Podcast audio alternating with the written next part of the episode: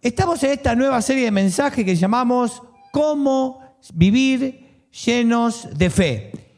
Y, estamos hablando de qué importante es conocer gente que tiene mucha fe y cómo uno le encanta escuchar historias de personas que tienen, tienen una historia, un dolor tremendo y cuando uno va a verlos ve que tiene una fe inquebrantable, una fe que, que nada los mueve. De eso estuvimos hablando la semana pasada. Y, todos quisiéramos tener ese tipo de fe. Una fe de lunes, como habíamos hablado la semana pasada. Una, vez que, una fe que se aplique en el, en el día del laburo, cuando estás en casa, en tus problemas matrimoniales. Pero hablamos de fe y uno cuando escucha la palabra fe lo primero que nos viene es creer, ¿no es cierto? Pero todos sabemos que creer no es suficiente. Eh, todos sabemos de que creer no es suficiente. Por ejemplo, ¿Cuántos creen que hacer ejercicio es bueno? Levanten la mano. ¿Cuántos creen que hacer ejercicio bien? ¿Cuántos creen que la ejercitación tiene una base eh, científica y que hacer ejercicio es saludable y que es muy bueno y que todos necesitamos? Todos creemos en eso, ¿no es cierto? Ahora, hasta que usted no haga ejercicio, hasta que no practique el ejercicio, no pasa nada. ¿Cuántos creen que comer saludable es bueno? ¿Cuántos creen que saben que, por ejemplo, una tortilla con chicharrón, ¿eh? Calentita, hecha por, no, no comprada en el almacén, sino comprada por alguien que la hace en la casa, viste, que te la venden en las esquinas, que son las mejores, son las azules. Tortita con chicharrón es lo peor que te puede pasar. ¿Cuántos, ¿Cuántos creen que comer harinas es malo? Comer una pizza con cerveza, comer una picada es malo. ¿Cuántos saben que la grasa es mala? ¿Cuántos? Digan la verdad. ¿Cuántos creen que la grasa es mala? Ahora, hasta que vos no dejás de morfar tortita con chicharrón y hasta que vos no dejás de tomar pizza con cerveza, no vas a bajar nunca de peso. Eso es así. ¿Cuántos creen que estudiar es bueno, por ejemplo? Qué, buena, qué buena la preparación, qué bueno es estudiar, es buenísimo. No, no, sí, la verdad, la verdad que lo mejor que puede hacer en la vida es estudiar, ¿no? Ponerte ahí, te estudias todo. Ahora, hasta que no estudias nada, no te vas a recibir jamás de nada. Eh, ¿Cuántos creen que no tener ninguna adicción es bueno? No depender de nada, de ninguna sustancia, de ninguna comida, de ninguna persona, de la pornografía, es bueno. Pero hasta que uno no toma una decisión de hacer, de dejar algo, eso nunca va a cambiar. Por eso, Jesús no nos invitó a nosotros solamente a creer en muchas cosas, sino Él nos invitó a hacer cosas. Por ejemplo, los chicos ellos seguramente habrán creído en la misión, habrán orado por las misiones, habrán tirado, se habrán tirado sobre los mapas. Y es muy bueno todo eso, pero hasta que no se compraron el pasaje y, no decidieron ir, ahí es cuando uno pone en práctica. Y eso es lo que Jesús te invita en esta mañana. Porque si vos querés crecer en tu fe, si querés, ¿cuántos quieren crecer en tu fe? ¿Cuántos quieren tener una fe estable? Bueno, la, la aplicación es todo. Si uno no practica, ¿Eh? Es como un jugador de fútbol, ¿no? Usted, hay jugadores, ahí, vos ves antes de empezar los partidos, siempre le gustan esos tipos que hacen un jueguito, vos lo ves, hacen jueguitos, vos lo ves, tiran tiros libres espectaculares, y vos decís, este la rompe. Ahora, cuando va al partido, después no corre, no, no hace nada, no defiende. ¿Cuál es el tipo que vale la pena? El que aplica. Bueno, Jesús vino, invitó, y esa invitación no cambió, a que no creamos simplemente cosas, sino que hagamos cosas. Porque a veces cuando creemos en cosas y no hacemos nada, los sueños nunca los cumplimos. El sueño de bajar de peso, el sueño de mejorar tu, eh, tu, cuerpo, el sueño de recibirte de algo, el sueño de dejar un hábito compulsivo. Cualquier cosa que vos quieras hacer, necesitas aplicarlo. ¿Cómo definió Jesús a un seguidor de él? Él quería que sus seguidores se conviertan en personas caracterizadas por una gran fe, una fe valiente, viva, activa, salvaje, a pesar de cualquier circunstancia, a pesar de que las cosas que vos estás mirando no te muestran que podés creer en Dios, ni confiar en Dios, seguir creyendo en Él. A pesar de que mi matrimonio está destruido y no es lo que yo quiero, a pesar de que mis hijos están en crisis, a pesar de que la economía esté mal, yo sigo creyendo. Una fe viva, activa y eficaz. Eso es lo que Dios está esperando. Porque alguien con una, una vida así es aquel que crece en la fe. Por mucho tiempo hemos hablado de creer cosas buenas. Él siempre dijo, síganme, síganme. Y seguir implica qué cosa? Dar pasos para seguir. Yo no me puedo quedar al mismo lugar. Cuando Jesús dijo síganme, en 300 años después la iglesia lo redujo a credos. La base es creer. Es bueno creer y conocer. Pero si yo no sigo, ese creer y conocer me deja donde estoy. No me moviliza, no me cambia. Yo puedo creer que un buen matrimonio es, lo mejor para mi vida, pero si yo no pido perdón, si yo no arreglo mi situación, si yo no hago nada por el matrimonio, mi matrimonio no mejora. Si no busco consejo, mi matrimonio nunca mejora. Eh, para los chicos solteros, por ejemplo, todos los chicos solteros dicen, bueno, yo creo en formar una familia, pero si yo no hago nada hacia eso, si yo no me preparo, no estudio, no, no me, pues, me pongo a ser un hombre, una mujer que valga la pena que el otro quiera amar, y tampoco voy a poder formar nada. Porque yo puedo creer un montón de cosas, pero si no hago nada, eso no sirve. Por eso Jesús te invita a que lo que hagas con Él cambie el mundo real en el cual vivís. Sea, cambie tu trabajo, cambie tu forma de ver la vida, cambie tu forma de disfrutar la vida, cambie tu forma de ser papá, cambie tu forma de manejar la economía, cambie todo. Jesús te invita a un cambio radical. Y Dios, como habíamos hablado la, la semana pasada, es honrado cuando? Cuando uno tiene una fe activa en Él. Cuando uno disfruta de creer en Él. Y le cree. Eh, los chicos le creyeron y se van para allá. Eh, no tienen la menor idea, no tienen casa, no tienen todavía lo suficiente, no saben cómo hacer, ni tienen idea de qué cosas van a abrir allá. Pero ya se tiraron en la fe y, y honran a Dios. ¿Y qué pasa con esto? Y Dios, cuando se siente honrado, actúa.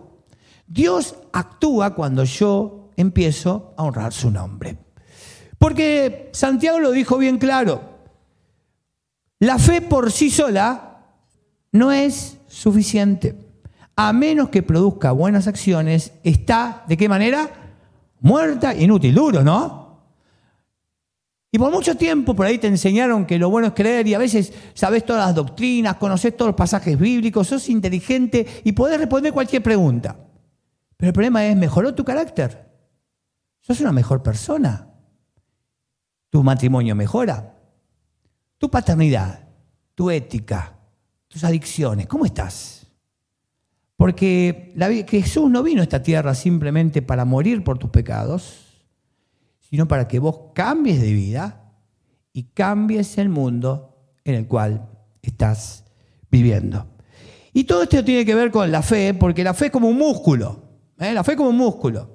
Y un músculo, si no se ejercita, ¿qué pasa? se atrofia. Yo cuando me operé de los meniscos, me acuerdo, estuve ahí con, con, muleta, acostado, y cuando intenté recuperarme, me acuerdo que no podía levantar la pata y me temblaba, porque el músculo se había convertido en un cosito de pollo. Y tuve que rehabilitarlo. Y muchas veces nuestra fe no tiene vigor, porque no aplicamos la palabra. Porque venimos a la iglesia y por ahí te conectás y escuchaste, y muchos han tenido experiencias religiosas magníficas y han estado en congresos y capacitaciones, pero no han dado pasos de fe. Y entonces, por más años de creyente que tengas, por más historia religiosa que tengas, por más eh, cátedra evangélica, católica o musulmana que tengas, si no das pasos de fe, no te sirve de absolutamente nada. Ahora, Jesús cuando estuvo acá invitó a personas a que crean de verdad. Y una pregunta que deberíamos hacernos cada día para hacer crecer nuestra fe es cómo cambiaría mi vida, cada área de mi vida, si yo de verdad estuviera seguro de que Dios está conmigo. A ver, si yo le pregunto, ¿usted está seguro que Dios está con usted? Sí. El problema es, mañana, lunes, tenés que pagar la factura de gas y no tenés un mango. ¿Crees que Dios está con vos? Mañana lunes tenés un conflicto en la calle con alguien y te van a agarrarte a piña. Y en lugar de eso, Dios te dice, tranquilo, humilde, con el tipo que te insulta arriba abajo. ¿Crees que Dios está con vos? ¿Crees que Dios está con vos si tenés un problema matrimonial y, y estás duro y no pedís perdón o no perdonás y hace un montón de tiempo que estás sin afecto con la persona que decís que amás? Porque si yo creo que Dios está conmigo y seguro que Él está, voy a hacer lo que Él me pide. Y todos nosotros sabemos cosas que tenemos que hacer y no estamos haciendo, ¿o no? Todo lo que estamos acá, ya Dios nos dijo ciertas cosas que tenemos que hacer. Y como no estamos seguros de que Dios está con nosotros, no las hacemos. Por eso esta serie nos comenzamos preguntando, ¿Cómo hacer para tener este tipo de fe de gente que tiene historias tremendas que pasan por el valle de la sombra y de la muerte y de repente vos los ves enteros? Es gente que ha puesto en práctica la vida cristiana. Han puesto en práctica la fe. Porque un cristiano maduro no se lo conoce por su historia religiosa, sino por la práctica de su fe. Y hay cinco cosas que vamos a ir viendo. Y la primera cosa que vamos a ver es la enseñanza práctica. ¿Eh? eh y por eso es tan importante, y, en esta iglesia siempre hacemos práctica de la palabra de Dios. La palabra de Dios se expresa prácticamente. Y de eso se, se habla cuando yo quiero crecer en fe. ¿Por qué? Esto es muy importante. Porque cuando mi fe activa, mi fe que cambia, que toma decisiones, que hace algo, se cruza con la fidelidad de Dios, mi fe crece. Para explicarlo, pongamos el ejemplo de Luke y Caro. Luke y Caro son desafiados por Dios para ir a Francia. Bien, entonces, ¿qué hacen Luke y Caro? No simplemente creen que la misión es buena, sino toman la decisión y queman las, barcas, eh, renuncian a los trabajos y se van. Es lo que hicimos nosotros también. Nosotros vamos por el sexto cambio de iglesia, ¿no? Y seis lugares, hemos ido a seis lugares. Y cada vez que fuimos, me acuerdo la primera vez que nos fuimos, ¡ay, qué pasará cuando llegamos! Y como ya, cuando la primera vez que fuimos, eh, Dios, nos cruzamos con la fidelidad de Dios del otro lado, ya la segunda vez era como, ah, seguro va a estar la fidelidad de Dios. Y ya la segunda vez fue, y después la tercera, la cuarta, la quinta, ya la sexta, cuando me dijeron, vea, ya está. es como que uno se acostumbra a la fidelidad de Dios. Y es así como funciona. Cuando vos haces una fe activa, le crees a Dios, por ejemplo, de que no tengo que engañar a mi esposa para tener un matrimonio que valga la pena, de que no vale la pena meter mi cabeza en la pornografía para arruinar mi sexualidad futura, que no vale la pena mentir, porque decir la verdad siempre es lo mejor. Y cuando le creo a Dios y entonces pongo fe activa, del otro lado viene la fidelidad de Dios y mi fe crece. Y Luke y Caro no van a ser los mismos dentro de un par de años cuando vuelvan. Su fe va a crecer un montón. Y en tu vida pasa lo mismo. Tu matrimonio anda mal. ¿Qué tenés que hacer? Creo que mi matrimonio mejoraría. No, tengo que hacer algo. Oro para que Dios haga algo, un milagro en mi matrimonio. Está bien, pero hace algo. Hace que tu fe sea activa y entonces la fidelidad de Dios se cruza y tu fe crece. ¿Por qué? Porque lo más importante en cualquier relación es la confianza. Y esto lo vimos la semana pasada. ¿eh? Y Dios le encanta que vos le confíes. Cuando vos le confías, Dios hace cosas en tu vida. Porque todos sabemos de que lo más importante es que confíe en nosotros, que si yo llegué tarde a mi casa, mi esposa confía en mí y dice, este tipo no se fue con la mujer del lado, sino que vino, eh, llegó tarde, pues yo tarde, porque yo creo en él. O tu, amigo eh, o alguien viene y dice, habla mal de, vos, y dice que eso es una porquería, eso es un trucho, y viene a vos, me dice, che, aquel, viste, estuvo hablando mal de vos. No, yo creo en él porque él es mi amigo y sé quién es. Bueno, Dios le encanta que confíes en él. Cuando Jesús se dirigió a sus discípulos, siempre los, desafió a cosas locas. ¿O no? Bien, bien, todos los evangelios son muy lindos, porque Jesús siempre los desafió a hacer cosas que no podían hacer. Había una multitud y dice, denle ustedes de comer. Y así, todo, todo así. Fue muy divertido Jesús, porque siempre Jesús desafía a la gente a hacer cosas que no se puede. Y es lo que nos pasa, porque ellos, como papás, eh, Dios te dice, bueno, tenés que guiar a tus hijos en el camino, y, pero está complicado. Créeme, hacelo. Hacelo. Hace esto, hace lo otro. Y Dios quiere que creas.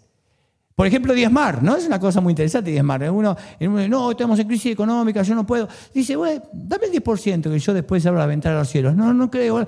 Hacelo. Y todo lo que diezmamos desde siempre, ¿cómo te va? Bien, ¿eh? Dios, te, Dios te provee, siempre, y te responde. Porque cuando uno le cree a Dios, honras a Dios porque lo mejor es tener confianza.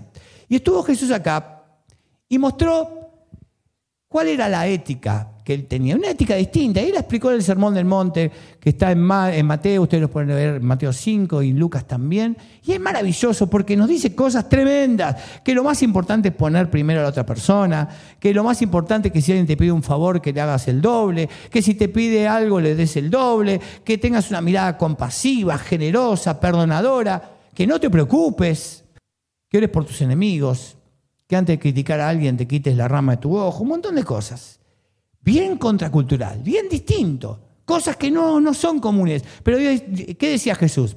Confía en mí, haz esto y te va a ir bien. ¿Y qué hicieron los discípulos? Le creyeron. Y entonces vivieron aventuras impresionantes. Y después cambiaron la historia. Y es el mismo desafío que lo tenemos nosotros. Jesús planteó una parábola, al final, perdón, del Sermón del Monte, planteó una parábola para contar y cerrar todo esto. Y les explicó el tema. Y les dijo, cualquiera que oye estas palabras mías, todo lo que yo dije, y las pone en práctica, será semejante a un hombre sabio que edificó su casa sobre la roca. Lo que están escuchando entendían. Que construir la casa sobre la roca era la forma difícil, la forma lenta, la forma costosa, trabajosa, porque la fe es esto, ¿eh? A todos nos gusta fe de que te oren y salgas lleno de algo. No, no, la fe es laburo. La fe es trabajo. La fe es constancia. La fe es desarrollar el músculo de la fe, laburar con la fe, dar pasos de fe, dar cosas activas en la fe. No esperar algo milagroso solamente, sino que Dios hace milagros, claro, pero está esperando que vos hagas algo. Será semejante a un hombre sabio. ¿Quién es un hombre sabio? El que conecta los puntos, el que sabe que si hago algo acá, tiene una consecuencia acá. Conecta los puntos. La persona sabia es la que cree que si va por un camino que va a misiones, no va a llegar a Ushuaia. Y a veces decimos, yo quiero que mi matrimonio ande bien y tener que perdonar. Y no, no perdono. Ahí los adolescentes, yo quiero terminar el secundario bien, bien, tengo que estudiar. Ah, no, no, que Dios me bendiga. Y a veces eh, lo más tonto que hacemos nosotros es, viste, Dios no me bendijo, no me dijo nada en el examen. No, tenía que estudiar, flaco, así es la cuestión. Y así en toda la vida. En cada área de la vida le echamos la culpa a Dios por todas las cosas. Dios te pedí que bendigas mi matrimonio. Y mi matrimonio cada vez se hunde más. Y pero yo te dije que perdones. No, no, no. Vos bendecir mi matrimonio, es un milagro, ¿no? Tenés que dejar a tu amante. Ah, no, no, no podemos estar la amante, nosotros tres acá. No, no, no, no, tenés que hacer algo. Y en la vida cristiana siempre la práctica es madura. Es madura, pero vale la pena. Un hombre sabio, costoso, tiempo. Pero ¿y qué pasó? Y vinieron las lluvias, pues las lluvias vienen de problemas, torrentes, vientos, en tu vida va a pasar todo esto. La pandemias, enfermedades, crisis económica, despidos, eh, autos rotos. ¿Todo esto pasa o no? Y todo esto ocurre y mientras pasa todo esto, cuando uno tiene una fe fuerte, un músculo firme de fe que ejerció, no se cayó. ¿Por qué? Porque había sido fundada sobre qué? Sobre la roca. Ahora, pero ¿qué dijo ahí? Si vamos un poquito para atrás. Dice, aquel que cree en las palabras, que está de acuerdo con las palabras, que defiende estas palabras. No, no, que practica estas palabras. Por eso la fe cristiana no se debate en un chat ni se ponen muros, sino se vive. Es muy diferente, ¿no? Porque si uno no pone en práctica, te estás preparando para una crisis de fe. Te estás preparando para una crisis de fe. Matrimonios, si no hacen lo que tienen que hacer en su pareja, te estás preparando para una crisis de fe en tu pareja. Con tus hijos. Si no haces lo que tenés que hacer con tus hijos, te estás preparando por una crisis de fe con tus hijos. En tu economía. Si no separas el diezmo, si no sos eh, honrado, si no sos una persona pone buenos gastos, estás preparándote para una crisis en tu economía. ¿A dónde estás yendo? Porque Jesús te avisa. Porque el que escucha mis enseñanzas y no las pone en práctica, es como el tonto que edificó su tanza sobre la arena. ¿Te gustaría que te digan tonto? Cuando los que escuchaban me digan, sí, qué tonto, ¿quién va a hacer una casa sobre la arena? ¿Quién va a hacer una casa sobre algo que, que no tiene fundamento? Bueno, eso es lo que hacemos muchas veces nosotros. Queremos cosas rápidas. Dios, hace las cosas rápidas o me voy. Dios, hablame rápido. Por eso a veces los devocionales, Dios no te habla rápido. Ah, no hablaste, Dios. Te, di dos minutos, no hablas, me voy. Y así hacemos. Creemos todo rápido. Y Jesús te dice, no, vos tenés que seguirme y tenés que hacer las cosas como yo te digo, porque ahí está el resultado. Y Santiago, el hermano de Jesús, pone un ejemplo de los más lindos del Nuevo Testamento, que es el ejemplo del espejo, es fabuloso, que dice así, no se contenten con solo escuchar la palabra, porque se engañan ustedes mismos, llévenla a la práctica. Porque el que escucha la palabra, pero no la pone en práctica, es como el que se mira en el rostro de un espejo y, después de mirarse, se va y se olvida enseguida de cómo es. Para que entiendan esto. Usted se levanta la mañana. ¿Cuántos se levantan peinadito a la mañana? ¿Eh? Usted se levanta y da miedo, ¿o no? ¿Eh? Eh, da miedo. A la mañana usted se levanta y da miedo. Se va, es como que usted vaya, se levante así cuando da miedo y va al espejo, siente el olor a podrido de su boca, sabe que tiene que hacer algo con su diente y dice, sí, la verdad me tendría que peinar. Yo creo que peinarme vendría mejor. Creo que lavándome los dientes tendría menos olor a podrido a pesar del barbijo. Creo que, que poniéndome desodorante no tendría olor a chivo a mitad del día. Y usted cree todo eso y se va así. Se va a laburar así. Entonces llega a su, su laburo con olor a podrido, con olor a chivo y despeinado. ¿Quién haría algo así? Ninguno de nosotros, porque nos interesa la apariencia. Ahora, eso pasa en la fe. Lo que dice con la fe, cuando vos que escuchás todo esto, sí, y hay gente que sabe y te responde, y escribe mil cosas y son fabulosas, hasta, poetas de la Biblia. Pero después su carácter es una porquería. Y después son avaros. Y después no arreglan su matrimonio. Y después no mejoran su relación con sus hijos. Y después tienen problemas con todo el mundo. Entonces salieron despeinados, con un podrido en la boca y color a chivo. Ahí te lo entendiste, ¿no? Así que cada vez que sientas olor a podrido en tu boca, olor a chivo, acuérdate, ¿cómo anda mi fe? ¿Salí despeinado hoy? Porque si yo no creo, no si no creo, si no practico, entonces así estoy. Entonces mi fe es frágil, pobre y va a terminar en una gran crisis. Porque dice, pero el que mira atentamente la ley perfecta, la ley de la libertad que hay en obedecer a Cristo y permanece en ella, no habiéndose vuelto un oidor olvidadizo, sino un hacedor eficaz, este será, digan conmigo, bienaventurado. Quiere decir que le va a ir bien en todo. ¿Cuántos quieren que le vaya bien en las cosas? Hay que obedecer. Es verdad que hay que orar, por supuesto, pero hay que obedecer. Porque la voz de Dios te, te habla Dios y te dice, hace esto, hace lo otro, ten cuidado. ¿Saben cuál es un gran problema por mucha gente no cree? No porque Cristo los defraude, sino porque nuestra fe los defrauda.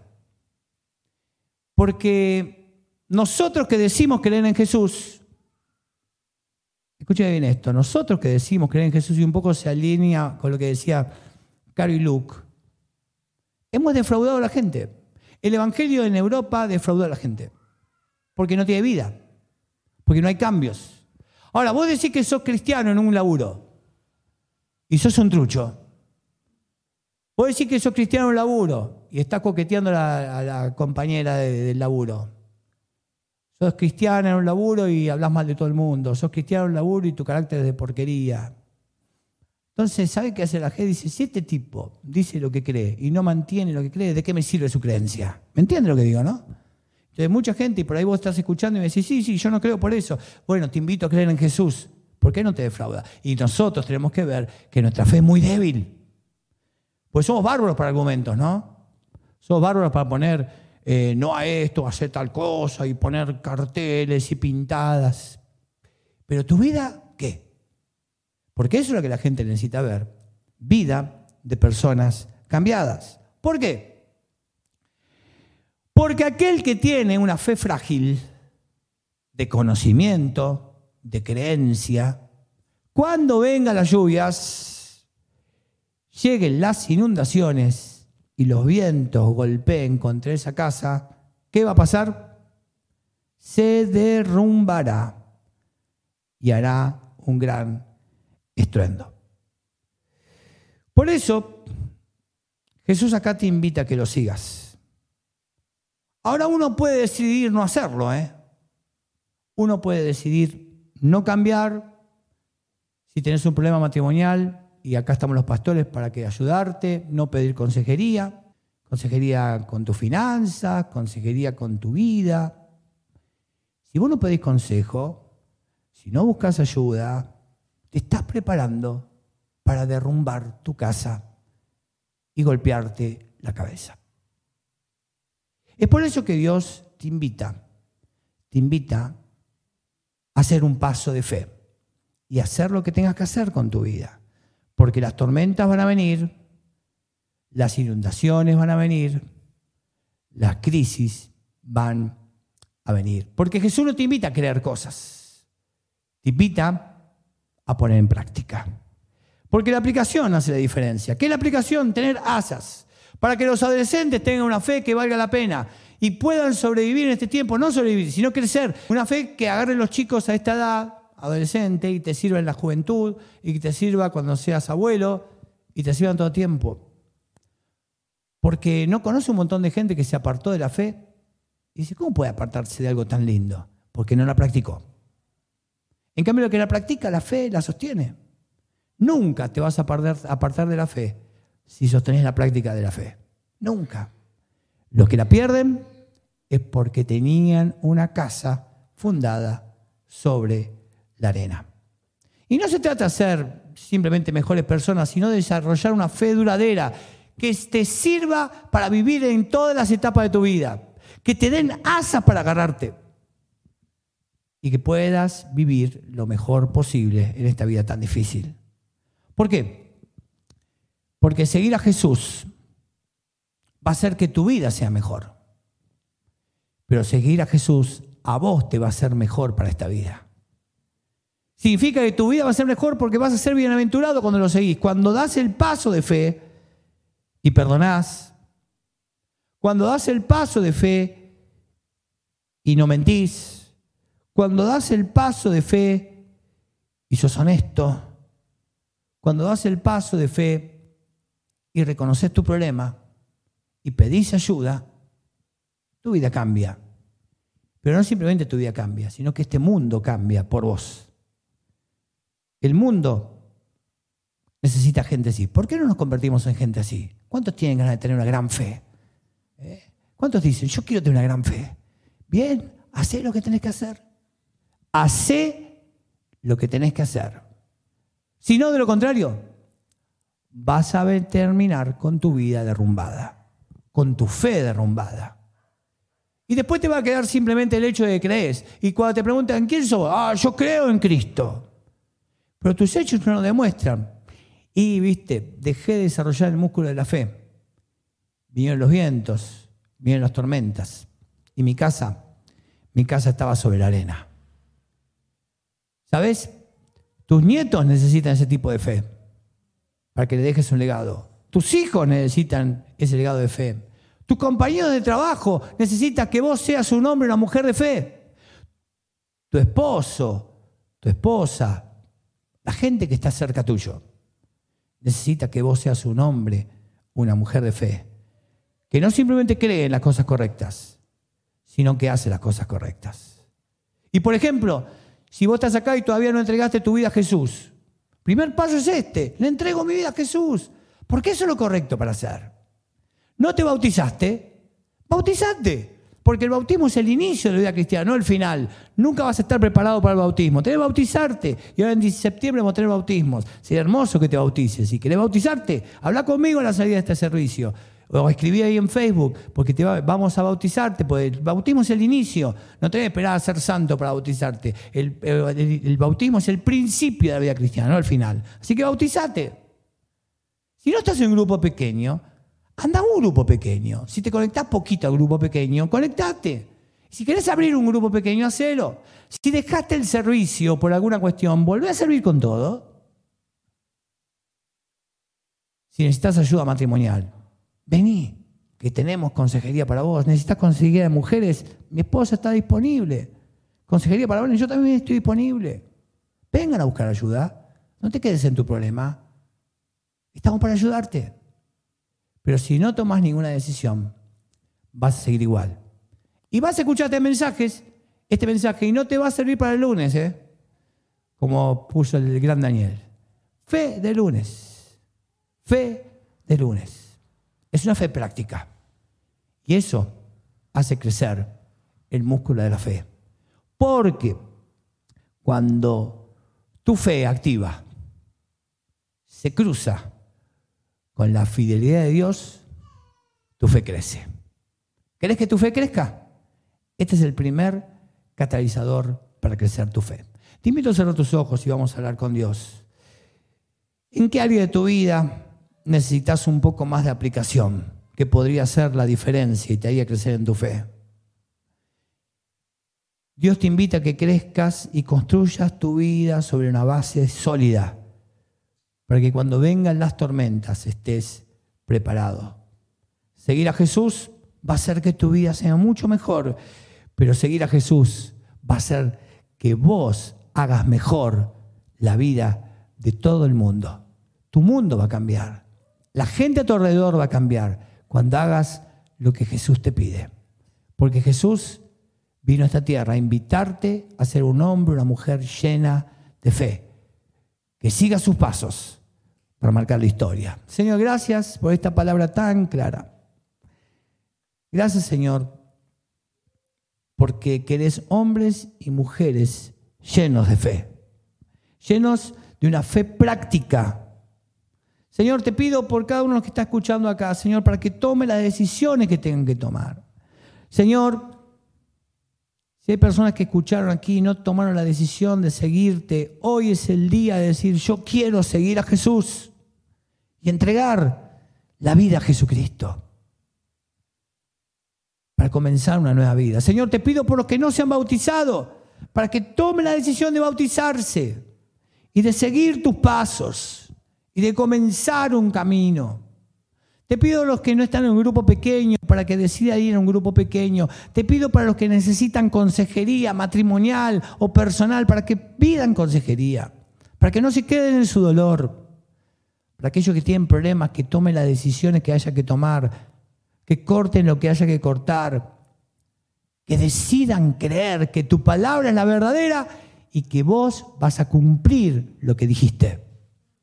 Señor, en esta mañana decidimos aplicar tu palabra. Creer lo que vos decís. Confiar en que estás del otro lado. Porque sé que si yo obedezco, del otro lado me encuentro con tu fidelidad, Dios. Y eso está seguro.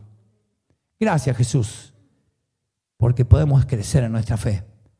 En el nombre de Jesús oramos. Amén y amén. Dios te bendiga mucho. Esta palabra te llegue profundo a tu corazón. Que salga de acá no simplemente diciendo, sí, creo en esta palabra tan linda, sino que, que hagas, que la pongas en práctica. Hacer la llamada que tengas que hacer, tomar la decisión que tengas que tomar, salir acá desafiado por el Espíritu Santo.